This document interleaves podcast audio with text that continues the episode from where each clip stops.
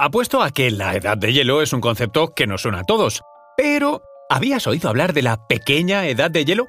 La última edad de hielo tiene más de 10.000 años, pero su hermana menor es de hace poco tiempo. Sucedió entre los siglos XIV y XIX y tuvo su periodo más frío entre 1560 y 1660. Cien años de fríos y malas cosechas que ocasionaron protestas, disturbios, epidemias y hambrunas. Fue durante este difícil siglo, en la fase fría de la pequeña edad de hielo, en el que la monarquía hispánica marcaba el ritmo del mundo y el oro y la plata de América circulaba por toda Europa. Conoce mejor al equipo que protege nuestras costas. Alerta en el mar, el jueves a las 10 un nuevo episodio en National Geographic.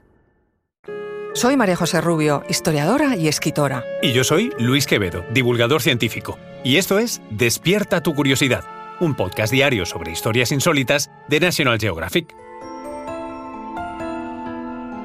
Y recuerda, más curiosidades en el canal de National Geographic y en Disney Plus. ¿Qué causó esta pequeña edad de hielo?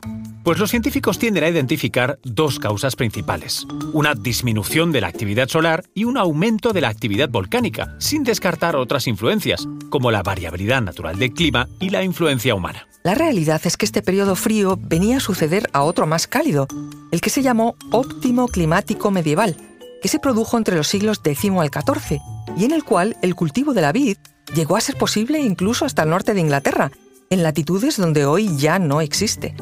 Fue en este periodo cálido en el que los expertos creen que los glaciares de las grandes cadenas montañosas de Europa se fundieron, pero que volvieron a formarse en esta posterior pequeña edad de hielo. La bajada de temperaturas debió ser notable a partir del siglo XVI. Los registros históricos mencionan que el río Ebro se congeló completamente hasta siete veces entre 1505 y 1789, y en este último año permaneció helado durante 15 días. En esos siglos hubo en España una extensa red de neveros o pozos de nieve, ventisqueros y glaciares, hasta en lugares de la costa mediterránea, donde en la actualidad no nieva ni un solo día al año. El almacenamiento de nieve y la distribución de hielo durante todo el año fue negocio en algunos de esos lugares hasta entrado el siglo XIX. Un dato curioso es que buena parte del barrio de Malasaña, en pleno centro de Madrid, estuvo ocupada por pozos de nieve, almacenes subterráneos que conservaban la nieve caída durante todo el año y traída de la sierra el hielo se había convertido en un artículo de moda y lujo en la corte española. En 1607, el catalán Pedro Sarquíes propuso al rey Felipe III establecer un mercado del hielo en Madrid. Le fue concedida la licencia y él mismo inició la construcción de los pozos de nieve, unas cuevas subterráneas donde la nieve se mezclaba con paja y se mantenía durante meses hoy siguen existiendo bajo el subsuelo del barrio. Según datos recogidos por Pascual Madoz, el autor del Diccionario Geográfico de España de 1850, el consumo de nieve en Madrid a mediados del siglo XIX era de 1.265 toneladas anuales, puesto que ya se había inventado y disparado la fabricación de helados, sorbetes y horchata de nieve derretida. Pero además del efecto gastronómico, la pequeña edad del hielo tuvo grandes consecuencias sociales y políticas. El avance de nuevos glaciares cubrió zonas anteriormente cultivadas y el frío intenso provocó crisis en las cosechas y hambrunas intermitentes. Su fase de frío más intenso entre los siglos XVI y XVII coincidió con la crisis económica generalizada en toda Europa, el malestar social y una disminución significativa de la población.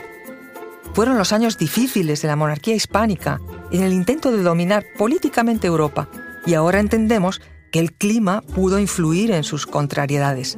De hecho, hay quien atribuye el desastre de la Gran Armada Española, la flota con la que Felipe II pretendió invadir Inglaterra en 1588 y que fracasó en el Mar del Norte al encontrarse una tormenta ártica inesperada e inusual para esa época del año. Pero volvamos a las causas y consecuencias climáticas de la pequeña edad de hielo.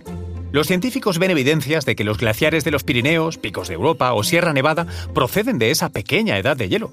Se puede decir que a partir de 1850 la pequeña edad de hielo se dio por terminada y los glaciares han estado fundiéndose despacio desde entonces. La superficie total de los glaciares en la vertiente sur de los Pirineos ha descendido desde las 1.779 hectáreas en 1894 a tan solo 290 en el año 2000.